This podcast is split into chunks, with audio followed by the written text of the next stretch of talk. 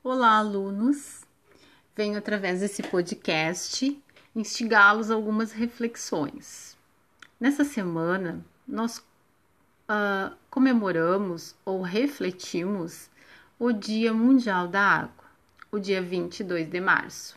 É um dia especial, é um momento em que todo o planeta para para pensar, ou deveria parar para pensar no que estamos fazendo com a nossa água a água que nos dá vida, a água que nos mantém, que nos dá alimentos. Sem a água, não poderíamos estar vivendo aqui nesse planeta. E a água também ainda não pôde ser industrializada, né? E nós temos muito pouca água potável nesse planeta, a maioria salgada. Então, eu trouxe algumas reflexões para que a gente comece a pensar e neste dia de hoje, na quinta-feira, o dia da ciência, eu tenho um desafio. Após essa reflexão, vocês vão fazer o desafio que é profitar, uh, pensando que vocês são muito capazes de fazer, tá? Então agora eu vou ler o texto. Reduzir e reaproveitar é tudo que se pode fazer para economizar água? Você fecha a torneira para escovar os dentes e durante o banho só dá descarga com água de reuso. Recolhe a água de enxágue da máquina de lavar e acabou de instalar uma cisterna para recolher a água da chuva? Sem dúvida, você está no caminho correto e faz muito mais pelo uso racional da água do que a maioria da população. Mas aí encontra um pedaço de carne esquecido no fundo da geladeira que deveria ser seu almoço quatro dias antes. Ao abrir o embrulho, o cheiro já denuncia que o produto não está bom para consumo. Vai ter que ir para o lixo. Se a peça em questão tiver meio quilo, lá se foram cerca de 7.500 litros de água pelo ralo. Das atividades humanas, a agricultura é a que mais consome água. Segundo dados da Organização das Nações Unidas para Alimentação e Agricultura, a FAO, 70% da água doce disponível no planeta é usada para irrigação de campos cultiváveis. E o pior, ainda de acordo com a agência, é que o destino de um terço de todo o alimento produzido no mundo acaba sendo a lata de lixo.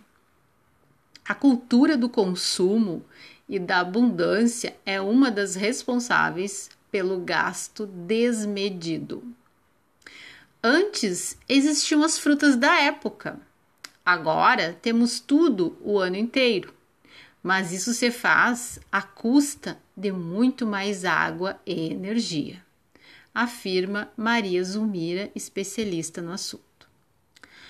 Você, aluno, pode nunca ter parado para pensar nisso, mas praticamente tudo que consumimos precisa de água em algum momento de sua cadeia, cadeia produtiva.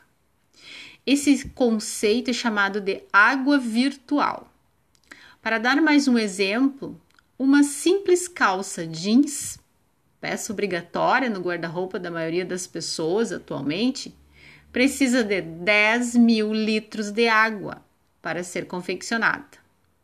10 mil litros para uma simples calça jeans.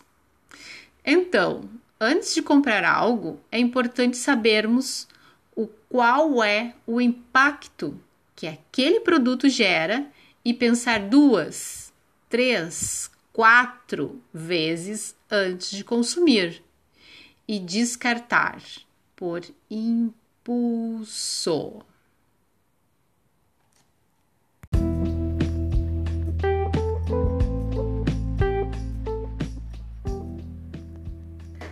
Reduzir e reaproveitar é tudo que se pode fazer para economizar água? Você fecha a torneira para escovar os dentes e durante o banho. Só dá descarga com água de reuso. Recolhe a água do enxágue da máquina de lavar e acabou de instalar uma cisterna para recolher a água da chuva? Sim, sem dúvida, você está no caminho correto e faz muito mais pelo uso racional da água do que a maioria da população. Mas aí, você, aluno, encontra um pedaço de carne esquecido no fundo da geladeira, que deveria ser seu almoço quatro dias antes. Ao abrir o embrulho, o cheiro já denuncia que o produto não está bom para consumo. Vai ter que ir para o lixo. Se a peça em questão tiver meio quilo, lá se foram cerca de 7.500 litros de água pelo ralo. Das atividades humanas, a agricultura é a que mais consome água.